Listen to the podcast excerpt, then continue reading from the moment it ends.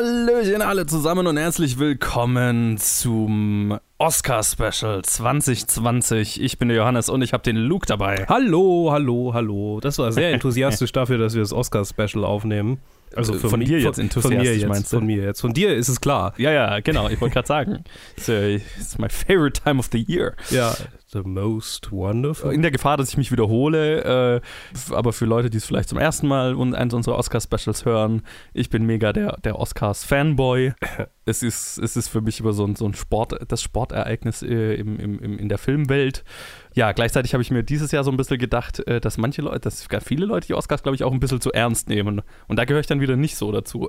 Mhm. Aber ich, ich, ich finde es halt, es ist immer, also ich, ich denke, man darf da immer, immer, viele Leute laufen immer Gefahr, die Oscars so als, ähm, als den Anhaltspunkt für die besten, also dass wirklich die besten Filme des Jahres irgendwie ausgezeichnet werden. Ja. Aber das sehe ich gar nicht so, sondern eher, dass halt, es ist halt einfach die, die, die, die Oscar, der Oscar-Voter-Body, also die, die Academy ist halt eine, keine Ahnung, eine Demografie und die haben einen bestimmten Geschmack und es ist halt einfach mehr ein lustiges Sportereignis. Mhm. Aber das, wenn, jetzt, wenn jetzt Filme nicht nominiert sind, und natürlich macht das auch irgendwie Spaß drüber zu reden, was hätte nominiert gehört und sind die Nominierungen gerechtfertigt und so weiter, das ist ja der ganze Spaß daran irgendwie. Also, ja, wollte ich nur mal am Anfang gleich sagen, weil, Ja. weil es ja auch dieses Jahr wieder so einen Mega-Backlash gab gegen alles. Du, du, durchaus teilweise berechtigt. Das ist ja. Aber Ja. ja. Ja. Wollen wir da ein bisschen oder so, wollen wir kurz sagen oder so? Ja, gerne. Okay. Äh, klär, Ich hab klär den- auf. Backlash nämlich auch mitgekriegt. Und ähm, es war vor allem, weil äh, ganz schön viele Nominierungen für den Joker-Film, also für Joker, kamen. Oder, oder, ähm, oder äh, wie sagt man, der Joker wurde für viele Sachen nominiert. So. Und Für die meisten. Also Joker ist der Film mit den Sachen, meisten Nominierungen. Ja. Und äh, er war ja eh schon äh, von manchen Leuten jetzt nicht direkt kritisiert, aber halt so, okay, ähm, er ist jetzt nicht der, der Mega-Hype-Film, den alle draus machen. Das war, war quasi auf der einen Seite und auf der anderen Seite ähm, gab es halt irgendwie keine Schauspieler-Nominierung für, nee, eine Schauspieler-Nominierung für eine Person of Color. mhm, ja. Eine einzige. Ja, irgendwie so vor den letzten Jahren der Oscars ähm, war das natürlich auch wieder äh, ein Griff ins Klo seitens der Ja. Nominierungen. Was, was diesen Und Teil nat- es, kommt, es kommt natürlich auch noch dazu, dass die einzige äh, äh, Person of Color, die unter den Nominierten ist, äh, in einem Sklavereifilm Ja, eine Hauptrolle hat, äh, was, was so Das- irgendwie das, das Klischee ist. das ist halt noch, ja, super. Jisch. Hilft nicht, hilft nicht. Naja, aber ja, äh, davon abgesehen gab es ziemlich viele, also äh, die, diese, das, das konnte ich gut nachvollziehen. So, und das, Ja, das ist so die, ja. ähm, die, die, die, der Backlash gewesen, der große Teil des Mhm. Backlashes, wobei der Backlash dann wieder einen Backlash gekriegt hat. Äh, Twitter-Scheißdreck halt. Ne? Eigentlich, eigentlich sollte ich Twitter deinstallieren. Eigentlich sollte Ja, ich da gar nicht mehr durch. reingucken. Ich bin viel glücklicher, seit ich da nicht regelmäßig reinschaue. Ja, das ist, äh, ja, das ist eine ganze, da, da könnte ich jetzt auch so einen ganzen dreistündigen Podcast drüber aufnehmen. Das lasse ich aber lieber. ja. Ähm, Ja. Aber was ich, was ich persönlich ganz äh, cool fand, war, dass viele Filme nominiert wurden, die ich sehr äh, schön und sehr cool fand. Yes. Und da Ja. können wir ja jetzt dann drüber reden. Genau, äh, also wie für die Leute, die es nicht wissen oder noch nie da zugehört haben, äh, wir machen das immer so, wir gehen wirklich jede einzelne Kategorie durch, Ja, warum, warum tun wir uns das eigentlich an? weil, weil ich ein Nerd bin und ich, Ja. ich ja immer, also Ja. äh, ich habe ja immer den Anspruch jedes Jahr, oder das ist immer so mein, mein, mein, äh, meine Challenge jedes Jahr, wenn die Nominierungen rauskommen, dann mache ich mir gleich eine Liste mit allen Filmen, die ich noch nicht gesehen habe und dann ist es so mein, mein, meine Challenge, bis zu den Oscars alle nachzuholen. Ähm, dieses Jahr hatte ich mich mega gefreut, als die Nominierungen rauskamen, weil ich überdurchschnittlich viele Filme schon gesehen hatte. Mhm. Und dann letztendlich, jetzt wo wir aber bei der Aufnahme sind, äh, werde ich aber zum Zeitpunkt der Oscars weniger Filme gesehen haben oder noch mehr Filme noch nicht gesehen haben als letztes Jahr leider. Also Ah. es gibt, wenn ich, wenn, wenn alles so läuft, wie ich es plane, habe ich dann an der Oscar-Nacht einfach drei Filme, drei nominierte Filme noch nicht gesehen. Langfilme oder Kurzfilme oder? Langfilme, also Ah. äh, die drei Filme, die ich wohl noch nicht gesehen haben werde zur Nominierung, äh, äh, zur, zur Oscar-Verleihung sind dann Bombshell, Mhm. A Beautiful Day in the Neighborhood und Richard Jewell. Einfach weil die drei in so einen Fenster fallen, wo sie in Deutschland erst nach den Nominierungen, äh, nach der Oscarverleihung rauskommen im Ja. Kino und in Amerika noch nicht lang genug raus sind, als dass man sie schon irgendwo streamen könnte oder so. Ja, Richard Jewell, äh, Jewell lief ja äh, in der Sneak Preview in Stuttgart. Und, Ah, Habe ich äh, mich so geärgert. Hast dich sehr geärgert, ja. Oh no, dann hätte ich nur zwei. Oh, oh Mann, das ist so irgendwie, keine Ahnung, ich bin da, aber das, ich übertreibe es natürlich auch immer. Ich ja, ja, du bist, halt du einfach. bist so ein bisschen äh, unser, unser Gerard Khalil irgendwie. Äh, Was, wer? Das ist ein, das ist ein YouTuber, äh, The Completionist, der, der ähm, reviewt Spiele und spielt die immer zu 100% durch. Alles, was man machen kann, macht er. Ich meine, den Drang habe ich bei Spielen ja auch immer, deswegen. Ja, und das macht er halt dann mit so Sachen wie Dark Souls 3, das halt gewaltig ist und, und halt Ja. bockschwer und ja. ja. Ist ein cooler Kanal. Gibt, gibt einen Grund, warum ich Witcher 3 noch nicht angefangen habe, ne? Ja, Also, ich meine, ich habe es zu 100% durch. Also ja das sind irgendwann, irgendwann nehme ich das. Ja, 150 Stunden, würde ich sagen. ja du, easy, easy, habe ich, hab ich, hab ich die Zeit. Nee, Quatsch, ist weniger. Okay, aber jetzt fangen wir mal mit den Oscars an hier, mit, bevor ich Ja. wieder alles komplett deraile. Ich weiß gar nicht, wie wir, wie wir durchgehen. Ich habe jetzt hier natürlich den, den offiziellen 2020 Oscar äh, Ballot vor mir. Ähm, der ist immer so ein bisschen durcheinander, aber wir können den eigentlich von hinten nach vorne durchgehen. Ja. Und wir überspringen einfach mal Best Picture und Best Director, oder das, das machen wir dann am Schluss. Aber Genau. sonst können wir den, den so von hinten nach vorne durchgehen. Ähm, wir machen es immer so, wir reden vielleicht kurz über die Filme und welche wir uns wünschen, also ne, über die Nominierungen und so weiter, wel- welche wir uns gewünscht hätten, welche wir gut, schlecht finden und so weiter. Und dann machen wir eine Vorhersage, wer wird gewinnen und vielleicht noch, wen hätten wir stattdessen lieber in der Gewinnerposition gesehen. So. Mhm. Anfangen tun wir mit Ori Best Original Screenplay, also bestes Originaldrehbuch. Nominiert sind Knives Out, Marriage Story, 1917, Once Upon a Time in Hollywood und Parasite. Äh, Luke, ich glaube, hast du alle Filme daraus gesehen? Ich habe alle oder? bis auf einen gesehen. Once Upon a Time in Hollywood. Ich habe es noch nicht mal geschafft, Ah. den zu streamen, obwohl man den ja schon lang streamen kann. Ja. Das, ich weiß auch nicht so richtig, warum ich den bisher noch nicht angeguckt habe, aber das ist jedes Mal so ein, so ein Brocken, der irgendwie vor mir liegt und äh, Mhm. ich, ich habe leicht reden, weil ich ja gerade irgendwie Critical Role vier Stunden Folgen durchsuchte. aber keine Ahnung, das ist irgendwie was anderes. Da kann man was nebenher machen. Ähm, Ja, und ich glaube, den will ich wirklich konzentriert angucken. Aber jetzt, ey, ja, die anderen habe ich alle gesehen. Und das ist doch schön. ich habe, ähm, glaube ich, Knives Out äh, tatsächlich für mich nominiert hier. Äh, Mhm. In Abwesenheit von Once Upon a Time in Hollywood, äh, von dem Ja. ich glaube, dass er vielleicht von dem, was ich gehört habe, schon auch eine Chance hat zu gewinnen. Aber ich finde, äh, so rein vom Drehbuch her ist Knives Out definitiv der beste, äh, für mich der beste von den fünf. Ja, ich, ich würde ja, ich würde, oh, ich würde Knives Out so sehr gönnen. Ja, aber das wäre das wär so mein absoluter Lieblingspick äh, in, in, der, in der ganzen Reihe. Mhm. Ich schätze, ich, ich, meine Vorhersage ist, dass Once Upon a Time in Hollywood den gewinnt, Mhm. weil Quentin Tarantino ein, ein Academy Darling ist Mhm. und keine Ahnung, irgendwie erwischt sie ihn halt immer in den Drehbuchkategorien, die gewinnt er halt ganz gerne mal. ja. Alternativ hätte ich noch Parasite dann vor Knives Out, äh, leider, weil der hä- hätte, hatte da, glaube ich, auch Chancen. Also ich, ich war so äh, hin und her gerissen zwischen Once Upon, Ho- Once Upon a Time in Hollywood und Parasite, habe mich dann für Once Upon a Time in Hollywood entschieden, weil das Mhm. wahrscheinlich meiner Meinung nach einer der wenigen Oscars sein wird, die der Film mit heimnimmt. Okay. Ähm, gut, äh, nächste Kategorie ist Best Adapted Screenplay dann, also beste Adapt Dreh- Drehbuchadaption. Mhm. Da sind nominiert äh, The Irishman, Jojo Rabbit, Joker, Little Women und The Two Popes. Luke. Wir haben ja vor drei Tagen, zwei Tagen, vor zwei Tagen gemeinsam Little Women angeguckt. Yes. Und so wie Parasite ist es für mich einfach ein sehr gutes Gesamtkunstwerk.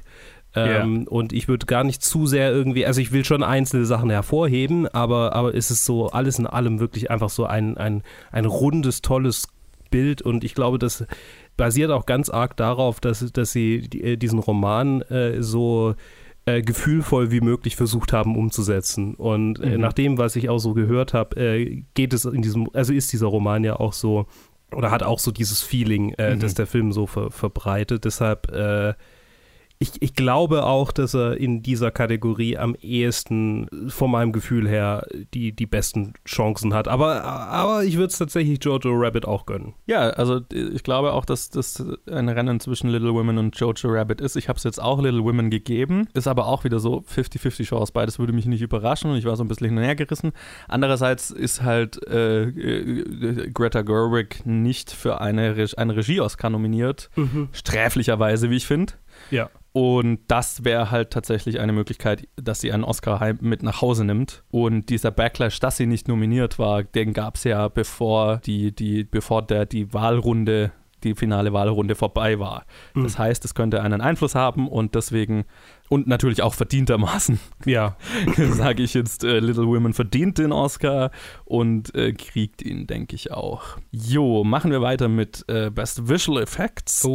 Best Visual Effects, das ist ein, ah, das ist dieses Jahr eine faszinierende Kategorie. Ja, total. Total. Nominiert sind Avengers Endgame, The Irishman, The Lion King, 1917 und Star Wars The Rise of Skywalker. Es sind einfach so viele verschiedene Formen von Visual Effects, die hier aufeinandertreffen. Ja, es ist, es ist so die Kategorie, in der halt dann auch immer mal die Blockbuster, also wo die Blockbuster ihre Oscar-Nominierungen dann zu kriegen, auch wenn sie sonst überall nichts haben. Aber lustigerweise, so traditionell gewinnt halt ganz oft dann doch der beste Film und nicht unbedingt der beste Film, der Film mit den besten oder meisten Visual Effects. Und ich bin mega hin und her gerissen, weil, also so meiner Meinung nach, The Lion King ist ein krasses Achievement in Visual Effects. Ähm, der hätte es wahrscheinlich verdient. Andererseits habe ich absolut keinen Bass über diesen Film und diesen Oscar gehört und es gibt einfach zwei weitere Darlings hier. Ja. Und äh, zum Beispiel Avengers Endgame hätte es natürlich auch verdient gehabt, aber ganz oft, äh, die sind halt so zugeballert mit Visual Effects, diese großen Blockbuster, Mhm. die gewinnen es irgendwie dann auch nicht. Mhm. Oft gewinnt dann halt doch der Film, den die, äh, die, die Voters am besten finden von allen denen. Und ähm, da gibt es hier zwei. Äh, 1917 und The Irishman sind, glaube ich, die zwei Filme, die sich hier um diesen Oscar prügeln. Ja. Und ich bin mega hin und her gerissen, weil 1917 ist der Film, der in letzter Zeit mit den ganzen Awards davonläuft. Andererseits ist der ganze Grund, warum wir The Irishman haben, weil Netflix, ist, weil Netflix bereit war, so viel Geld in die Visual Effects zu stecken und wirklich halt bahnbrechende Visual Effects da gemacht wurden. Und ich bin mega hin und her gerissen zwischen diesen zwei Filmen. Und weil ich mich noch nicht entscheiden will, lasse ich dich jetzt zuerst. Äh, Super. Ähm, also mein Herz sagt mir Irishman. mhm. Ich persönlich würde eher sagen 1917, einfach von, von dem, was mich anspricht. Ja. Aber, aber ich habe eher das Gefühl, dass Irishman das wird. Ja. Ich, ich, kann nicht, ich kann nicht mal sagen, warum. Das ist irgendwie so, das, das, fühlt sich, das fühlt sich stimmig an. Ja, und das ist ja auch irgendwie, worüber alles, äh, worüber in The Irishman, äh, im, im Kontext von The Irishman immer geredet wurde. Ne? Ja. Das ist. Ja. nee, ich, ich sag jetzt 1917 und dann ist das eine unserer Tiebreaker-Kategorien. Okay. Oh, aber es ist, es ist echt, ja, ich, äh, ich, also mich würde beides einfach nicht wundern. Äh, okay, also aber die, die letzten Jahre fand ich die viel einfacher immer vorherzusagen, weil halt so, wo einfach lauter Blockbuster und dann Ex Machina noch nominiert Ja. waren, weißt du, war so klar, okay, Ex Machina kriegt den halt einfach, auch verdienterweise und so. Anyway, Anyway. machen wir weiter mit den zwei Sound-Kategorien. Oh ja. Äh, bei uns angefangen auf dem Ballot mit äh, Sound Mixing, also es ist Sound Editing und Sound Mixing, für die, die die Unterschiede nicht wissen. Sound Editing ist quasi das Sound Design, also das Suchen und äh, Zusammenbasteln und Aufnehmen von den ganzen einzelnen Sound und äh, Soundeffekten, äh, Tönen, die, die, die wir im Film hören. Und der Sound Mix ist dann das Gesamtkunstwerk, äh, der, der Gesamtmix, der am Ende dabei daraus gemacht wird, sind zwei sehr unterschiedliche Arbeitsprozesse. Aber ich weiß, die verwirren manchmal. Mhm. Lustigerweise komme ich gerade aus dem äh, vom Soundmix von meinem Kurzfilm, deswegen ist gerade bei mir alles sehr aktuell. Ganz präsent. Dann sage ich mal, wer nominiert ist. Ähm, Ja. Für Soundmixing ist nominiert Ad Astra, Ford vs. Ferrari, äh, der in Deutschland äh, Le Mans 66 heißt übrigens, äh, Mhm. Joker 1917 und Once Upon a Time in Hollywood. Und ich habe Ford vs. Ferrari und Ad Astra nicht gesehen. Das heißt, von den drei, die ich gesehen habe, ist es definitiv nein. Äh, von den zwei, die ich gesehen habe, ist es ganz klar 1917. Mhm. Keine, keine Frage. Ja, ähm, ich war da lang hin und her gerissen. Auch ähm, oft ist es ja, also es ist immer so die Frage, äh, trennt man Soundmix und Soundediting? Oftmals gewinnt derselbe Film beides, aber es wird auch ganz gerne mal getrennt, wenn Mhm. ein Film in einer Kategorie einfach überragend ist. Ähm, und da habe ich lange rum überlegt, weil die zwei, die hier eine Chance haben in beiden Kategorien, also vielleicht sage ich noch kurz, äh, bei Sound Editing ist dann einfach nur Ad Astra gegen Rise of Skywalker ausgetauscht. Aber die zwei Filme, die hier wirklich einfach in beiden, glaube ich, die Frontrunner sind, ohne Frage, sind Ford Fer- Ferrari und 1917. 1917, weil halt also Kriegsfilme generell punkten in diesen Kategorien immer sehr gerne. Ich meine, weil ein Krieg äh, Audio, auf der Audioebene zu inszenieren ist halt wahnsinnig aufwendig und, und wenn, wenn man das richtig macht, dann ist es halt was einen auch in diesen Film reinzieht. Und äh, bei Ford wie Ferrari ganz klar halt einfach diese Rennszenen und die Sounds und dies, also ne, das ganze Feeling, was mit den Motoren und allem, es ist halt wahnsinnig gut gemacht. Ja. Ich bin am Ende dazu gekommen, dass beide Kategorien 1917 gewinnen wird. Einfach aus dem Grund, Kriegsfilme tun immer sehr, äh, also punkten immer sehr gut in diese Kategorien. Und weil 1917 einfach gerade so ein Award-Starling ist, habe ich mich dann entschieden, die Kategorien nicht zu splitten, sondern beiden, beide Kategorien an 1917 zu geben. Okay. Bei Sound Editing schließe ich mich auch an. Ja. Genau. Also ich meine, ich kann, ich weiß den Unterschied natürlich, aber ich habe da jetzt natürlich auch nur zwei Filme von gesehen. nee, drei, stimmt, drei. Aber Star Wars, dem gönne ich keinen Oscar. Ja, und das ist auch irgendwie so, also es, die ganzen Nominierungen, die Rise of Skywalker bekommen hat, sind halt einfach die Nominierungen, die, Star, die jeder neue Star Wars-Film halt kriegt. So. Ja, schon. irgendwie. Und ja, der wird auch keinen gewinnen. denke ich auch. Ja, so, äh, kommen wir zu zwei der Kurzfilmkategorien, über die ich mich natürlich immer sehr freue, weil gerade die, die Jagd nach den Kurzfilmen ist irgendwie das, was am, bei, der, bei der ganzen Oscar-Geschichte am meisten Spaß, äh, eine, eine der Sachen, die am meisten Spaß machen. The Thrill of the Hunt. Ja, genau, total ist es, weil die ganz unterschiedlich rauskommen. Ich habe auch von den ganzen Kurzfilmen, also es sind ja drei Kurzfilmkategorien, einen einzigen habe ich noch nicht gesehen zum Zeitpunkt dieser Aufnahme, den werde ich bis zur Verleihung gesehen haben, aber da, zu dem kommen wir dann noch bei den Kurzdokus. Wir fangen an mit Live-Action-Shortfilm, also Kurzspielfilm. Da sind äh, nominiert Brotherhood, das ist ein tunesischer Film über eine Familie in Tunesien, die ähm, ja in Zerwürfnisse geraten, als der älteste Sohn wieder nach Hause kommt, nachdem er eine Zeit lang äh, für ISIS gekämpft hat. Mhm. Und er kommt mit einer komplett verschleierten Frau und äh, Okay. zurück und der Vater will ihn eigentlich nicht im Haus haben, aus Angst, dass er die kleineren Söhne, die jüngeren Söhne korrumpiert. Mhm, mhm. Und ja, damit beschäftigt sich der Film sehr, sehr gut. Der äh, zweite Nominierte ist NEFTA Football Club. Das ist äh, eine Komödie tatsächlich. Ähm, auch aus Tunesien, witzigerweise. Ich hoffe, ich sage das nicht falsch, aber ich bin mir ziemlich sicher. Ähm, geht drum, zwei Jungs, äh, also ein, ein, ein Teenager und, und sein sehr viel jüngerer Bruder, finden mitten im Nirgendwo einen Esel mit sehr, sehr viel Koks, äh, der sehr, sehr viel Koks transportiert und der Kopfhörer über, übergestülpt hat und Musik hört. Und wir sehen immer mal die, die Drogenschmuggler, die den Esel verloren haben und der Esel ging verloren, weil äh, der eigentlich drauf trainiert ist, wenn man ihm Kopfhörer aufsetzt und Adele vorspielt, dann weiß er, wo er hingehen muss. Dann geht er zu diesem Ort. Und der, der, der die Musik ihm diesmal aufgesetzt hat, hat halt äh, irgendeine andere Künstlerin, die ähnlich heißt, äh, vorgespielt. Und dann hat der Esel sich verlaufen und sie finden den Esel nicht mehr und die zwei Jungs finden den Esel. Und ich weiß nicht, ob ich spoilern soll. Es ist sehr lustig, was dann am Ende mit dem Koks passiert. Okay. Weil der ältere Bruder dem jüngeren, also der ältere Bruder erkennt, dass es Koks ist und er erzählt halt dem jüngeren Bruder nur so, ja, es ist, äh, es ist äh, Waschmittel. Äh, und wir kommen, wir nehmen das ganze Waschmittel mit und verkaufen das Waschmittel, verdienen uns ein Taschengeld. Und der Kleine hat natürlich keine Ahnung, aber der Große weiß, was er da eigentlich für einen Fang gemacht hat. Mhm. Ja, sehr, sehr witzig. Der dritte ist äh, The Neighbor's Window. Das ist der einzige davon, der mir nicht gefallen hat. Das ist der einzige amerikanische, der dabei ist. Und es ist für meinen Geschmack eine mega klischeehafte Geschichte. Es geht um ein, ja, ein, ein, ein Ehepaar, so Mitte, Ende 30, äh, die zwei kleine Kinder haben und äh, in einer Wohnung wohnen und so ein bisschen halt ihrer verlorenen Jugend nachtrauern. Und dann zieht im Haus gegenüber so, dass sie genau in die Fenster schauen können, ein junges, ein junges Pärchen ein, das halt äh, super heiß ist und sehr viel Sex hat und coole Partys feiert. Und die beiden spielen, also schauen denen halt immer mal zu und, und weinen ihrer eigenen Jugend nach. Und dann, sag ich mal, geht gegenüber nicht alles gut. Und die beiden lernen, dass sie doch auf das schauen sollten, was sie in ihrem eigenen Leben schon Schönes haben. Valide Message, aber halt sehr, sehr mit dem Holzhammer. Die äh, vierte Nominierung ist äh, Saria, heißt Saria, keine Ahnung.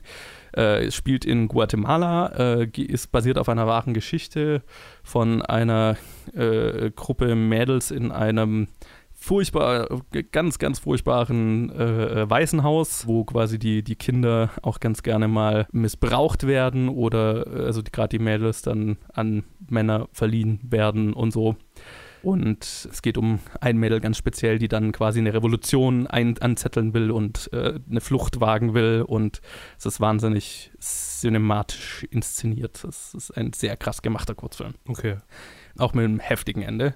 Und der letzte ist tatsächlich mein Favorite von den ganzen. A Sister, une Sœur, ist, glaube ich, ein französischer, ja, ich bin mir gerade nicht sicher, aber ich glaube, ein französischer Kandidat. Äh, der spielt nur in einer Notrufzentrale, äh, wo eine Frau anruft und äh, mit der Frau der, in der Notrufzentrale redet, als würde sie mit ihrer Schwester telefonieren. Wir erfahren ganz schnell, dass sie im Auto mit einem Mann sitzt, der sehr bedrohlich wirkt und sie ist offensichtlich sehr verängstigt und ähm, tut so, als würde sie mit ihrer Schwester telefonieren. Und äh, die Frau in der Notrufzentrale versucht dann, Stück, muss Stück für Stück dann draufkommen, okay, was ist tatsächlich Sache, wo mhm. befindet die sich, kann ich ihr Hilfe, Hilfe schicken und so weiter. Es ist äh, ein echt, echt gut gemachter Thriller. Kann man auch einfach auf YouTube anschauen, also der lohnt sich. Oh, cool. Ist, glaube ich, aber nicht der, der gewinnen wird, weil äh, erfahrungsgemäß gewinnt immer der, den ich am schlechtesten finde. Deswegen habe ich gesagt, a Neighbor's Window wird den, The Neighbor's Window wird den mitnehmen. Und ich kotze jetzt schon. Also von dem, was du erzählt hast, würde ich sagen, oh, schwierig, ne? Ah, ich habe keinen von denen gesehen, aber ich will jetzt auch nicht das gleiche picken wie du. Äh, deshalb mhm. würde ich Saria picken und dich auslachen, hm. wenn der Film, den du am meisten mochtest, von denen äh, äh, gewinnt. Ich meine, also äh, ja, das, das Saria wäre auch tatsächlich mein, mein zweiter Pick. Also der, der, da würde es mich jetzt auch nicht mega überraschen. Ja. Deswegen kein, kein schlechter Pick, glaube ich. Und würde mich mega freuen, wenn, wenn du den Punkt mitnimmst. Weil fuck, fuck the neighbor's window. Der ist okay, aber ist halt einfach so. Ja das volle Kurzfilm-Klischee, wo irgendwie die Message feststand, bevor der Film geschrieben wurde. Ja, von dem hast du mir auch schon erzählt. Na, gut, machen wir weiter mit den animierten Kurzfilmen. Die sind ja immer eigentlich ganz, äh, ganz unterhaltsam. Der, da geht's los mit Jera oder Daughter, äh, Tochter, heißt er einfach. Das ist, ich glaube, ein tschechischer, ich bin mir gerade nicht sicher, ich glaube tschechisch. Krass animierter Film, so äh, Stop-Motion-Animation, aber halt, ähm, ich, und ich bin mir nicht sicher, das ist tatsächlich einer, wo ich nicht weiß, wie die den gemacht haben, weil ich kann es mir nicht erklären, mhm. weil die Kamera in diesem Film sich die ganze Zeit handheld anfühlt. Und ich weiß nicht, wie, wie man das machen kann mit Stop-Motion-Animationen, ohne dass man das mega vorausplant und dann muss man ja irgendwie diese Handheld-Bewegung Bild ja. für Bild nachempfinden. Ah, äh, krass, also krass gut animiert. Hat mich, äh, also es geht um eine, äh, um eine äh, junge Frau, die ja eine, eine, sehr distanzierte Beziehung zu ihrem Vater hatte und der liegt dann im Sterben oder ist krank und sie sinniert darüber, ja, was sie an ihm hatte und keine Ahnung, also über deren Beziehung. Es ist sehr, sehr kunstvoll, sehr metaphorisch alles. Ja, halt wahnsinnig gut animiert, hat mich jetzt aber nicht so umgehauen. Äh, der zweite ist Hair Love. Das ist ein Film von, lass mich nicht lügen, Sony Pictures Animation. Ist, glaube ich, tatsächlich ein, das Studio, das dahinter ist geht um eine, ein kleines afroamerikanisches Mädel mit sehr auswucherndem Haarwuchs, die äh, versucht, äh, eines Morgens mit der Hilfe von YouTube-Tutorials sich irgendwie eine coole Frisur zu machen. Die Mutter ist irgendwie nicht mehr im, im Bild, äh, erfahren wir dann, und der Vater, äh, und sie kriegt halt nicht hin und äh, fragt dann ihren Vater und der ist halt weiß nicht so richtig, wie er mit ihr, seiner Tochter da umgehen soll und kriegt das auch nicht so wirklich hin und es ist einfach sehr süß, eine Vater-Tochter-Geschichte und mit einem sehr rührenden Ende dann. Tatsächlich äh, ist in, unter den ganzen äh, nominierten animierten Kurzfilmen kein einziger CGI-Film dabei. Es sind hm. äh, zwei noch äh, Cell-Animation, also äh, gemalt, und drei Stop-Motion-Animationsfilme. Und der war jetzt einer von den gemalten. Mhm. Der zweite davon ist Kid Bull. Das ist der obligatorische Pixar-Short, der jedes Jahr dabei ist. Es geht um eine äh, kleine Katze, die in einem sehr runtergekommenen Hinterhof wohnt und dort taucht dann eines Tages auch ein Pitbull auf, der an einer brutalen Eisenkette angekettet ist und wir erfahren dann, dass der da ist, weil er für Hundekämpfe benutzt wird. Und äh, es geht dann darum, wie diese Katze versucht, diesem Hund zu helfen, weil der Hund ist eigentlich total lieb und will nur oh. spielen, aber wird halt misshandelt und ja. Ich, ich glaube, ich kenne äh, einen Künstler, der auf Instagram unterwegs ist, der genau diese Geschichte, ich glaube, die haben die geklaut, die Geschichte. Kann das sein? Vielleicht war er daran beteiligt, keine Ahnung. Ja, wer weiß. Ich gucke gerade mal also kurz der, nach. Der, der, ist auch schon, der ist auch schon länger verfügbar. Also den Film habe ich tatsächlich schon vor einer ganzen Weile mal auf YouTube gesehen, weil Pixar den, glaube ich, einfach auf YouTube gestellt hat. Super süß. Also gerade wenn man Tierliebhaber ist, dann ist es natürlich auch hart, weil ne, man sieht jetzt nie, wie der Hund misshandelt wird, aber ja, super süße Geschichte. Und der ist auch Cell, Cell animiert, oder was? Ja, ist, äh, glaube ich, der allererste Pixar-Film, der nicht CG animiert ist. Huh. Dann geht es weiter mit Memorable oder Memorable, ein französischer, äh, eine französische Einreichung. ähm, über einen alternden Maler, der Stück für Stück halt, äh, ich weiß nicht, er hatte halt irgendeine eine Hirnkrankheit, wo er halt, wo seine Wahrnehmung Stück für Stück nachlässt und er die Leute in seinem Umfeld nicht mehr richtig erkennt und Dinge nicht mehr richtig zuordnen kann. Und das ist halt wahnsinnig kunstvoll gemacht, weil ähm, dadurch, dass er Maler ist, haben dann die Leute in seinem Umfeld, haben dann die, die, dieses Gesicht von, von Bildern und Stück für Stück ist dann zum Beispiel die Frau, die ist eine Frau, die ihn pflegt, besteht dann nur noch aus einem Mund und Ohren und so weiter und er verliert halt immer mehr so den Kontakt zur Realität krass, krass, also visuell wahnsinnig gut gemacht. Mhm. Lustigerweise so von der Story her exakt das gleiche wie ein Kurzfilm, der letztes Jahr nominiert war, ein Animationskurzfilm, äh, mhm. Late Afternoon, wo es um eine alte Frau ging, die so Stück für Stück den, den halt zur Realität verliert. Hatte der gewonnen, Late Afternoon? Äh, nein, ich glaube nicht. Uh, müsste ich jetzt nachschauen. Äh, und der letzte ist dann ein chinesischer Film, der heißt äh, Sister, Schwester. der ist tatsächlich animiert, Stop-Motion animiert mit ähm, Wattefiguren was ich sehr interessant oh. fand. Und geht um einen jungen äh, äh, chinesischen, äh, ja, einen jungen Chinesen, der uns von seiner Schwester erzählt und wie die so aufgewachsen sind und was die so angestellt hat und die Beziehung, die er zu ihr hat und wer China kennt und jetzt verwundert ist, dass der Typ eine Schwester hat. Darum geht es in dem Film. ich möchte nicht spoilern, worauf es am Ende rausläuft, aber okay. ähm, man kann es sich vielleicht denken. Interessant übrigens, dass in diesen zwei Kategorien jetzt insgesamt vier Filme sind, bei denen es um Geschwister geht, allein vom Titel. Ja. Mhm. Ja, das sind irgendwie so äh, Themen, die sich für Kurzfilme eignen. Irgendwie. Einer heißt A Sister und der andere heißt Sister. Ja. die Familienkategorien ja. also verstehe. Ja, ja, genau. also von dem, was du erzählt hast, finde ich, ähm, ach, ist schwierig. Ich habe die jetzt natürlich nicht gesehen, weil ich glaube, das ist, das ist ganz wichtig auch bei so animierten Sachen, dass man die auch gesehen hat. Deshalb kann ich es natürlich mhm. nicht so gut beurteilen, aber vom Gefühl her würde ich sagen, memorable schon bei die, nach der ersten Hälfte des ersten Satzes dachte ich mir, ah ja, ein Oscar-Kandidat. Deshalb äh, tippe ich mal auf Memorable. Ja, ich, ich, äh, es ist so irgendwie, die Animationskategorie ist halt immer eine von, von den, ist eigentlich immer die Pixar-Kategorie, ne? Da gewinnt eigentlich immer der Pixar-Film. Dieses Jahr gebe ich es aber dem anderen Studiofilm Hair Love weil mhm. der halt einfach, uni also weil den einfach ein Haufen Leute gesehen haben, so, ne? Mhm. Ich glaube, glaub, bei dem Kurzfilm läuft es auch immer drauf raus, wie viele haben dann die Filme tatsächlich gesehen. Und sowohl Hair Love als auch Kid Bull liefen halt im Kino. Hair Love vor Angry Birds 2, glaube ich, und Kid Bull vor welchem Pixar-Film, wer, wer kam denn raus? Ah, Kid Bull lief halt vor irgendeinem Pixar-Film. Und beide waren halt schon eine ganze Weile auf YouTube verfügbar, deswegen, mhm. ja, ich, ich sag mal Hair Love. Ich habe es übrigens rausgefunden. Der Instagram-Channel heißt äh, Pet Foolery. Und mhm. die zwei äh, Tiere, um die es geht, heißen Pixie und Brutus. Und es ist halt eine mini kleine Katze, die sich mit einem deutschen Schäferhund anfreundet, der halt irgendwie im Krieg war und PTSD hat. Oh, Jesus. Mhm. Okay, also ähnlich, aber nicht, nicht, nicht dieselbe. Nicht eher schon ähnlich, ja, aber es hat mich, hat mich ja. kurz daran erinnert. Aber ich bin mir sicher, ja. dass es eine andere Okay. Äh, äh, übrigens, was, was äh, Kidbull ja. ganz geil macht, ist halt, dass die, die Tierbewegungen in dieser Cell-Animation extrem gut hinkriegen. Also oh. da, ich hatte da das Gefühl, da hat sich, also hat sich jemand extrem gut mit Katzen und Hunden beschäftigt und also ja, war, war, sah mega realistisch aus dafür, dass es halt handanimiert ist. So. Interessant. Jo, machen wir weiter mit äh, Production Design. Nominiert sind The Irishman, Jojo Rabbit, 1917, Once Upon a Time in Hollywood und Parasite. Ja, vielleicht fange ich kurz an.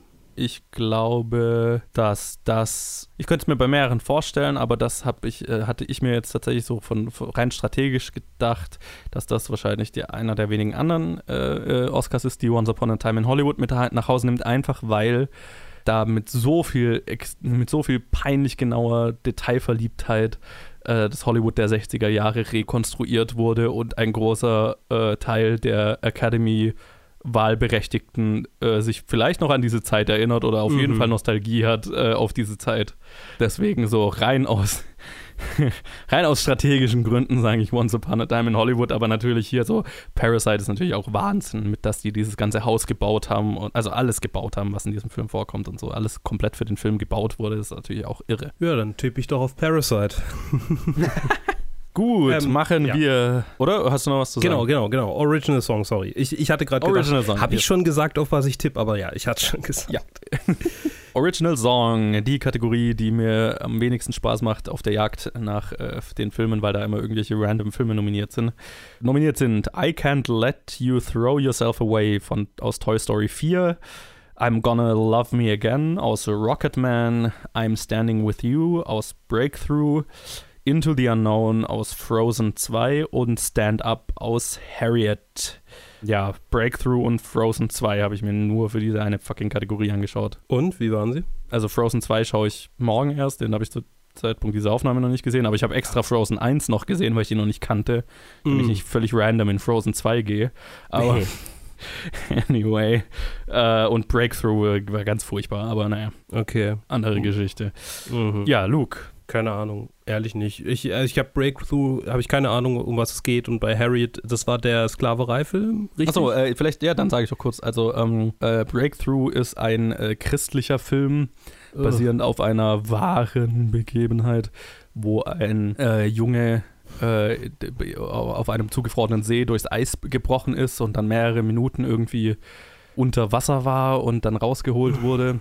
Und er hatte kein Lebenszeichen mehr, aber als dann seine Mutter, eine sehr christliche Frau, sich neben seinem Bett sitzt und anfängt äh, zu beten, also äh, am Ende geht es darum, dass sie ihn zurück ins Leben betet. Okay, okay. War Room also, aber mit einem anderen Plot. Ja, genau. Und Harriet, da geht es um Harriet Tubman, ähm, die, ja, wie nennt man sie denn? Also die, war ehemaliges, die war Sklavin und äh, ist, äh, hat es geschafft zu fliehen in den, in den Norden und hat dann geholfen, unzählige Sklaven zu befreien und war unter anderem hat dann im Bürgerkrieg ein, ein afroamerikanisches äh, Armeekorps angeführt und so weiter. Also Oh. irre Frau. Okay. Ja, und das ist quasi das Biopic über sie. Aber den hast du nicht gesehen, ne? Doch, den habe ich tatsächlich Den, gesehen. ach so, den hast du auch gesehen. weil der in den Ah. USA vor kurzem auf VOD-Plattformen verfügbar wurde.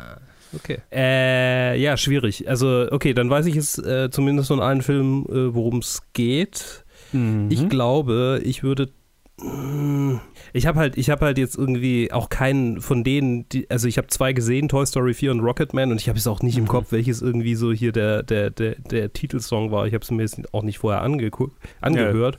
Aber ich würde am ehesten sagen, dass vielleicht Academy-Liebe für Rocketman da ist. Ja, ja. dem stimme ich zu. Ich würde ja. am ehesten auf Rocketman tippen. ja, genau. Ich auch, einfach weil äh, Elton John und der hat einen extra neuen Song geschrieben für diesen Film. Also der, der einzige Konkurrent, den ich hier sehe, ist Stand Up aus Harriet, aus Mhm. offensichtlichen Gründen. Ja, das wäre tatsächlich auch, also von dem, was du mir jetzt erzählt hast, vom Gefühl her, der zweite Pick. Äh, Ja. ja. Genau. Aber halt, ich glaube, also die Academy steht auf Biopics über Künstler und Haben sie ja gezeigt letztes Jahr. Ja, richtig. äh, so, machen wir dann weiter mit der zweiten Musikkategorie. Original Score. Nominiert sind Joker. Äh, boah, jetzt habe ich mir nicht dazu geschrieben, wer das immer war, aber Joker hat gemacht äh, Hildur Gudnadottir, wenn ich mich recht Oh. erinnere. Die Mhm. äh, Isländerin. Ja. Äh, die auch den Chernobyl-Score zum Beispiel gemacht hat. Little Women, das war Alexandre Desplat. Marriage Natürlich. Story habe ich keine Ahnung, wer das gemacht hat. 1917 habe ich auch vergessen. Und Star Wars The Rise of Skywalker, der obligatorische John Williams äh, äh, Nominierung. Ich glaube, es ist eine Frage zwischen Joker und 1917 und ich gebe es Joker, weil da ist äh, von Anfang an ein Bass um den Soundtrack gewesen und gerade die Das Komponistin. war mein Pick. ah ja, wir, kann, kann, wir dürfen auch dasselbe picken. Ja, ja, nee, ist okay. Ist, ja, ich weiß, ich weiß. Aber ich will ja auch das ein bisschen Competition Klar, hier, klar, klar. weil ich finde, wir sind, wir sind uns immer äh, Geschmack, äh, geschmacklich, äh, häufig sind wir uns so ähnlich. Mhm. Äh, Und vielleicht liegt es halt auch daran, dass wir jetzt irgendwie schon zweimal irgendwie ewig zusammen Filme Ja, geguckt ja. haben und das auch noch ein paar Mal tun werden, hoffentlich. Und ich glaube, das führt dazu, dass man sich da einfach ein bisschen angleicht. Ich glaube auch. ja. Ähm, deshalb will ich schon auch, wenn ich, wenn ich jetzt quasi in so einer Situation bin, okay, die zwei Dinge, Dinge zwischen denen könnte ich mich entscheiden, äh, dann pick ich das andere. Und deshalb sage ich, auch wenn mein Herz sagt Joker, pick ich tatsächlich Little, Little Women. Oh wow, okay. Ja, weil ähm, der ist mega subtil und das kann äh, Display ja irgendwie am besten. Ja. Und ähm, vielleicht so ein, so ein kleiner Out there, bli nicht Blind Pick, aber so ein, so ein halt, ja, äh, Outs äh, Outsiders Chance, könnte man sagen. Ich, ich meine, Alexandre Desplat ist auch schon so ein Academy-Liebling, also der gewinnt ja ganz gerne Mhm. mal einen Oscar. Deswegen, ich glaube nicht, dass es so, so jetzt mega der, der Outsider-Pick ist. Also ich, ich hätte jetzt gesagt äh, Joker und 1917 und dann Little Women und die anderen zwei haben halt einfach keine Chance so. Gut, äh, weiter geht's mit Make-up und Hairstyling, die dieses Jahr tatsächlich mal ihre, ihre Nominierungen ausfüllen, nicht nur immer nur drei machen, sondern diesmal sind es tatsächlich fünf, was ich ja gut finde. Uh. Das war immer weird, weil es immer nur drei Nominierungen für diese Kategorie gab. Es hat sich immer so angefühlt, als wäre das die Kategorie, um die sich halt keiner einen Dreck schert. So. Ja, nominiert sind dieses Jahr Bombshell, Joker, Judy, Maleficent, Mistress of Evil und 1917. Wie geil das wäre, wenn es Maleficent äh, gewinnen würde. In einem anderen Podcast, den ich gerade gehört habe, äh, hat der Typ dann so gesagt, und hier äh, Bombshell ist nominiert, weil es äh, Nicole Kidman und Charlize Theron zu den zwei Frauen gemacht hat, die sie spielen. Joker ist nominiert, weil Clown-Make-up. Judy ist nominiert, weil sie Renee Zellweger zu Judy Garland gemacht haben. Und Maleficent ist nominiert, weil sie äh, Angelina Jolies Cheekbones herausgehoben haben. weil sie Angelina Jolies wahres Wesen offenbart Ja, ja, genau. ja, ich äh, tippe hier, also das ist immer so äh, klassischerweise die Kategorie, in der derjenige gewinnt, der sehr, sehr überzeugend einen Schauspieler in eine historische Persönlichkeit äh, verwandelt. Und da gibt es mhm. dieses Jahr zwei Filme mit Judy und Bombshell und ich gebe das Bombshell, weil sie halt einfach äh, Charlize Theron sehr überzeugend zu Megan Kelly und äh, äh Nicole Kidman zu äh, Gretchen Carlson gemacht haben.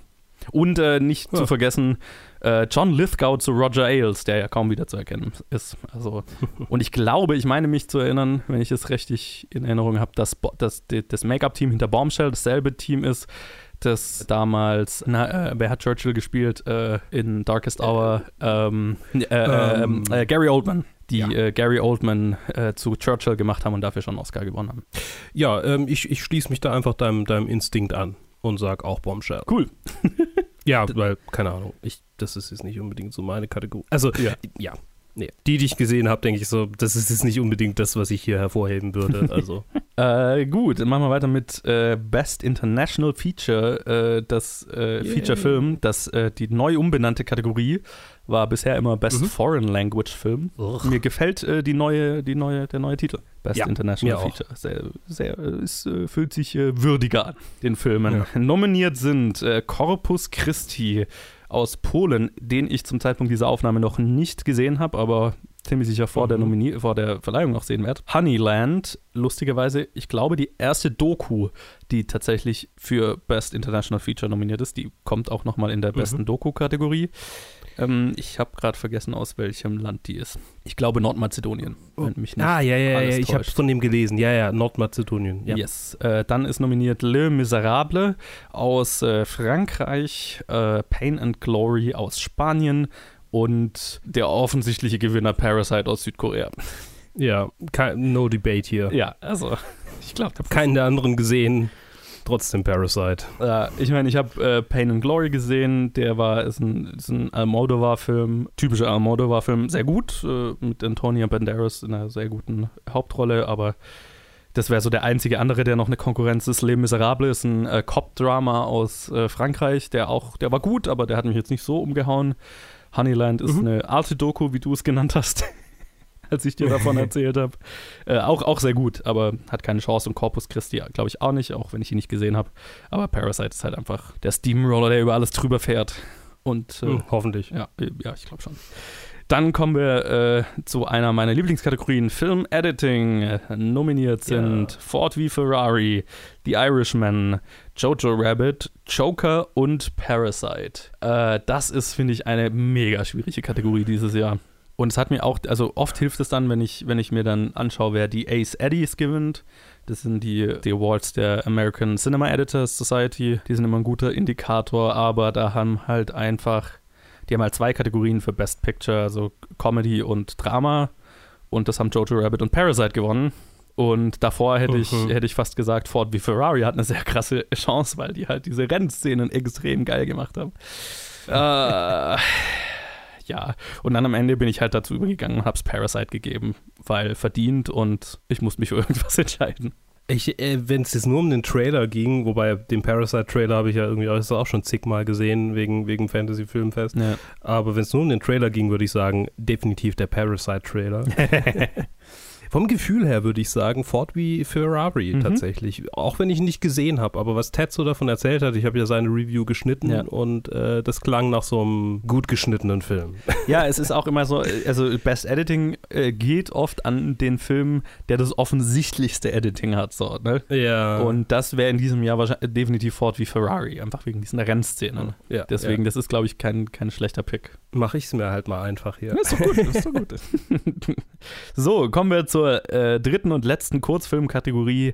Äh, Best Documentary Oh. Short Subject, also Best Kurzdoku, bis maximal 40 Minuten dürfen die sein. Und das sind nominiert Ah. In the Absence aus Südkorea. Da geht es um ein äh, Fährenunglück äh, vor einigen Ah, so, Jahren, wo quasi ja, eine Fähre, ich weiß, es, ich weiß nicht, ob es im Hafen von Verunglückt ist. von Seoul, Seoul ist oder ich weiß nicht mehr, in, bei welcher Stadt es war. Egal. Fähre Mhm. äh, verunglückt mit einem Haufen Schulkindern an Bord und es ist, es war halt ein, ein absolutes politisches Desaster, weil halt einfach nicht geholfen wurde. Und der Captain der Erste war, der von Bord gegangen ist und die Leute im Inneren keine anderen Ansagen bekommen haben, außer bleibt da, wo ihr seid, Hilfe ist auf dem Weg und dann sind sie alle ertrunken, weil halt irgendwann sind sie nicht mehr rausgekommen und von außen Mhm. wurde keine, wurden keine Rettungsmission unternommen, weil halt viel mehr sich drum geschert wurde, wie können wir die Präsidentin gut in einer Foto-Op darstellen, wie sie hilft und so. Und ja, das hat letztendlich dazu zu, zum Impeachment der südkoreanischen Präsidenten damals geführt, was ich so gar nicht mitbekommen habe damals. Krasse Geschichte. Und vor allem gar nicht mal so lang her. Hast du gesagt, äh, wann, wann das war? Nee, weil ich mich nicht mehr genau dran erinnere. Aber es war, es ist, war eh mega nah dran. Ja, War ja. es nicht 90er, also sogar frühe 2000? Oh, definitiv sogar. 2000, eher, eher so, also vor, keine Ahnung, zehn Jahren oder so, also nicht so lange her. Ja. Also mega krass, habe ich auch nichts von gehört. Ja, äh, es ist auch die, mein Favorite unter den ganzen Dokus, weil es, also, es, und es ist hau- hauptsächlich News-Footage und die machen es halt wirklich intelligent. Die zeigen dann einfach so immer eine Timeline, okay, um die und die Uhrzeit, so weit ist die Fähre schon gesun Oh, gesunken okay. und zu dem Zeitpunkt passiert äh, folgende, folgendes Telefonat im Kanzleramt, wo die sich dann noch drüber unterhalten, hey, könnte ein Hubschrauber auf der Fähre landen, um Leute, und, und äh, das sähe doch bestimmt gut aus in den Nachrichten. Und da ist die Fähre halt eigentlich schon untergegangen, so, ne? Oh mein Gott. Ja, also so. Okay, ja. reden wir über den nächsten, sonst, sonst bin ich, sonst werde ich. Kann man sich, ist glaube ich einer von der New York Times oder so, äh, kann man sich frei im Internet anschauen. Den äh, würde ich höchst Ah. ganz äh, stark empfehlen, dass man das tut. Der zweite Nominierte ist Learning to Skateboard in a War Zone if you're a girl. Ein, das ist eine sehr süße Doku, spielt in Afghanistan, äh, wo wenig überraschend natürlich Frauen äh, nicht die, die, die beste Stellung in der Gesellschaft haben. Und es geht um eine Schule, die quasi verdeckt äh, Mädchen unterrichtet und denen gleichzeitig auch Skateboarden beibringt Coole Sache. und halt so ein bisschen für Emanzip Emanzipation schafft und ähm, ja, denen quasi eine Chance gibt. Sehr, sehr cool, sehr süß, tolles, tolles Ding, sehr, sehr schwer zu kriegen, leider. Dann ist die nächste, ist dafür sehr leicht zu kriegen, das ist eine Netflix-Doku, Life Overtakes Me. Spielt in Schweden, wo es unter Flüchtlingskindern ein äh, komplett neues psychologisches Phänomen gibt, nämlich dass äh, völlig unabhängig voneinander in unterschiedlichen Orten in Schweden und dann später auch in ganz Europa wohl. Kinder von Flüchtlingen, die ständig mit Abschiebungen quasi bedroht sind, äh, einfach irgendwann sich hinlegen und anfangen einfach nicht mehr zu bewegen. Also in so ein Wachkoma fallen einfach. Mhm. Und quasi Ja, einfach, einfach zusammen, zusammenklappen. Also einfach, einfach nicht, also ja. Ja. Und ähm, begleitet quasi drei Familien, die Kinder mit diesem Phänomen haben und fragt sich so ein bisschen, woher kommt es, wie kann man das lösen. Auch sehr krasser Film, ist dadurch ein bisschen gehindert, dass es ein aktuelles Phänomen ist und der natürlich keine Antworten hat, aber allein diese Geschichten schon zu hören, ist schon eine krasse Sache, kann man sich auf Netflix anschauen, kann ich auch empfehlen. Dann äh, der vorletzte Nominierte ist St. Louis Superman. Da geht es wohl, den, das ist der einzige, den ich noch nicht gesehen habe zum jetzigen Zeitpunkt. Ähm, geht es um einen äh, lokalen Politiker in St. Louis, der auch gleichzeitig Battle-Rapper ist, wenn ich das richtig verstanden habe. Uh. Genau, äh, aber mehr kann ich Nice. dazu nicht sagen, weil ich habe ihn nicht gesehen. Und der letzte ist Walk, Run, Cha-Cha. Das ist ja, super süße kleine Doku. Geht um ein alterndes vietnamesisches Paar, die damals vor dem Vietnamkrieg in die USA geflohen sind, sich äh, dort wiedergefunden haben, nachdem sie sich in Vietnam irgendwie kennengelernt haben und dann der eine, der Typ schon ein oder zwei Jahre vor ihr in die USA geflohen ist und irgendwie haben sie sich dann halt wiedergefunden und jetzt im, im Alter, ist so alt sind sie noch nicht, aber halt, keine Ahnung, Anfang 60 oder so, fangen sie, haben sie dann angefangen, äh, kompetitives Tanzen zu machen und haben da halt, keine Ahnung, eine neue Beschäftigung drin gefunden. es fühlt sich so im Vergleich zu diesen ganzen anderen sehr ernsten Dokus, ist das fast schon so, ja, das ist halt ein älteres Paar, das tanzt und das ist nett. Ja. Aber es ist halt irgendwie so, es fühlt sich, der, der fühlt sich so ein bisschen abseits von den anderen an. Wäre der Safe Pick für die Academy auf jeden Fall. Ja, ich, ich glaube tatsächlich, der Safe Pick ist uh, Learning to Skateboard weil mhm. ähm, das ist, ja, verstehe ich, ja. der hat was zu sagen. Es, es, ist, hat, es ist ein positiver Film, ne? der ist jetzt nicht so heavy wie In the Absence zum Beispiel. Der hat schon seine heavy mhm. Momente, aber am Ende ist es eher so ein hoffnungsvoller Film, der einen mit einer positiven Message rausschickt und also le letztes Jahr zum Beispiel mit Period, End of Sentence war ja auch vom Ton her, finde ich, ein sehr ähnlicher Film, der dann gewonnen hat. Ähm, deswegen habe ich jetzt den mal gepickt. Also ich pick In the Absence weil das klingt gut gemacht und jetzt habe ich auch äh, sofort irgendwie ähm, Interesse, den zu sehen. Ja. Ja, wie gesagt, kann man, kann man frei anschauen im Internet, kann ich sehr empfehlen. Aber krasse Geschichte, ne? Mhm. muss, man, muss man auch wissen, auf was man sich einlässt. Machen wir weiter mit der Erwachsenenversion der Doku, mit Best Documentary Feature. äh, da sind nominiert American Factory, The Cave. Also American Factory hatten wir ja damals reviewed, da muss ich jetzt glaube ich nichts dazu sagen. The Cave ist eine Doku, eine von zwei Dokus, die in Syrien spielt, im, im Krieg dort.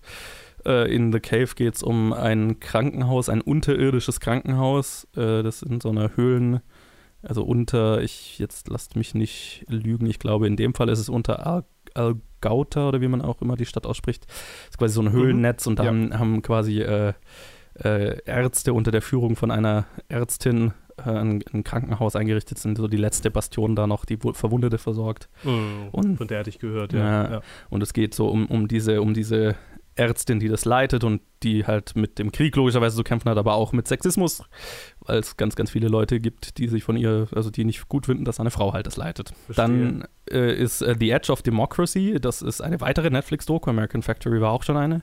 The Edge of Democracy, da geht es um die, mhm. ich weiß gar nicht, hattest du die damals reviewed? Oder nee, hast, hast du die gesehen? Ich glaube nicht. Ich habe ihn gesehen, ja. ja. Ich habe die, die, Doku gesehen. Ja, ich, genau, daran habe ich mich noch erinnert, weil ich habe den jetzt erst gesehen.